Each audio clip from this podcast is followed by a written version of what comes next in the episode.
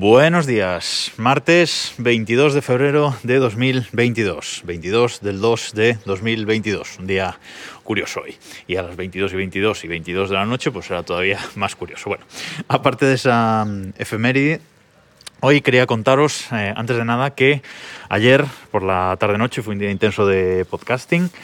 Estuve eh, primero grabando eh, Keep Pushing con mis compañeros. Vuelvo al podcast de Keep Pushing después de, de, mi ausencia desde finales del año pasado, que no, no he podido estar más, pero ahora en el segundo episodio de la temporada regular 2022 de Keep Pushing F1, eh, nuestro podcast de, de Fórmula 1 pues he vuelto y estuvimos pasando un ratillo interesante, eh, pues analizando la presentación sobre todo del nuevo coche de Fernando Alonso para esta temporada de, Fórmula 1. Os dejo el enlace en las notas de este episodio si queréis eh, escucharlo, que ya está por ahí eh, publicado. Y luego de esta grabación descansé un ratillo y me junté con los chicos de Mac Illustrated, del podcast sobre Apple y Mac. Los chicos de Mac Illustrated, Joaquín, Javichu y Waika. Estuve con con los tres, estuvimos los cuatro grabando una horita y media aproximadamente, pues hablando sobre, sobre Apple, sobre cómo llegamos a, Apple y bueno, haciéndome ellos a mí una pequeña entrevista realmente y, estuve súper a gusto, la verdad, una gente súper maja, eh, ya me habían invitado hace, hace tiempo, pero hasta ayer no pude pasarme por, por primera vez. Y bueno, creo que no será la, la última, aunque no tengo eh, mucho tiempo, pero creo que no será la última vez que, que, me pase porque estuve muy a gusto. Ya está el podcast también publicado, también os dejo el enlace en las notas de este episodio por si lo queréis escuchar. Bueno, y después de estas eh, de estas pequeñas recomendaciones de podcasting mañaneras. Hoy quería, eh, no sé si hacer el último capítulo, pero bueno, es el tercer capítulo hablando sobre Internet en el pueblo. Ya sabéis, este, este pequeño spin-off que, que, estoy haciendo aquí. Eh, y bueno, quería, me faltaban algunas cosillas por, por comentaros y hoy quería...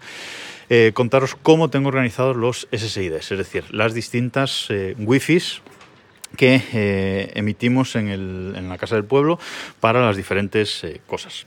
Entonces, no os voy a decir, no os voy a decir el nombre que tiene la wifi, pero vamos a decir que se llama Casa, ¿vale? El SSID principal. Así que, eh, pues en la red mesh que hay dentro de casa, que hay dentro de casa montada con los en el Orbi, este que os, que os comenté, os dejo el, también el enlace en las notas de este episodio a los dos capítulos anteriores en los que hablé de esto de Internet en el, en el pueblo. Bueno, pues em, los routers mesh que hay dentro de, lo que es la casa, esos emiten una, una red con un nombre que es, pues eso, digamos, casa, ¿vale? Ese nombre de, de red. Y eso, pues da cobertura a, toda la casa e incluso eh, desde fuera, hasta 50 metros o así de la casa más o menos, también se coge esa, esa red wifi, porque estos, eh, estos mesh de Orbit tienen, tienen mucha potencia, son muy buenos, muy recomendables, son caros, eso sí.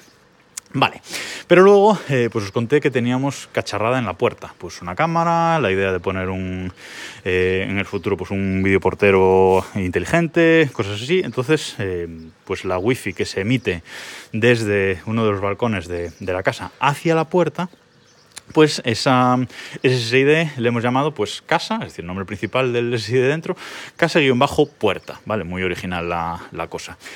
Y ese, ese SSID eh, yo no quiero que se use para otra cosa más que para su cometido, que es dar internet en ese punto del, de, la, de, la, finca, ¿vale? En esa, en esa puerta. Entonces, ese es un, un SSID oculto eh, y al que no quiero que se conecte absolutamente nadie. Es una, es eh, un, se emite solo en red de 2,4 GHz, además. Así que eh, simplemente eh, tenemos esa, esa, red. Dentro de casa, la red Mesh sí que emite en 2,4 y en 5 GHz, por supuesto, ¿vale? Pero eso que se emite hacia la puerta es 2,4 GHz, eh, casa-puerta y es oculto, porque como digo, no quiero que absolutamente nadie más se conecte ahí, tiene que ser una red, pues bueno, que, que tenga el único cometido eh, de dar internet a esos cacharros que haya en ese punto de la, de la finca. Vale, ese sería el segundo eh, SSID. Y hay un tercero que es el que estaría pues, en lo que es el caseto de la, de la piscina, ¿vale? Ahí hay un router, ya os conté, un router TP-Link con, con sistema operativo con firmware OpenWRT. Y ese, eh, ese router que es bastante viejillo, ¿vale? Eh, sí que emite en eh, sí que emite en 2,4 y en 5 GHz también, pero bueno, el 5 GHz es una red muy poco potente en ese en ese router eh, y bueno, básicamente ese SSID es casa-puerta piscina, ¿vale? Porque está ahí pues en la zona de, de la piscina. Y ese básicamente se emite pues para algunos cacharros domóticos que ya os contaré que hay en ese caseto de la piscina, pero además el objetivo es dar wifi pues ahí en esa zona, ¿no? Cuando estamos en la, en la piscina poder estar eh, conectados a una wifi. Si es verdad que llega, aunque con poca potencia, la red de casa a esa zona también, ¿vale? Eh, y podríamos estar conectados ahí, pero a veces se desconecta, bueno, no es, no es fiable, entonces preferí dar un nuevo SSID eh, diferente.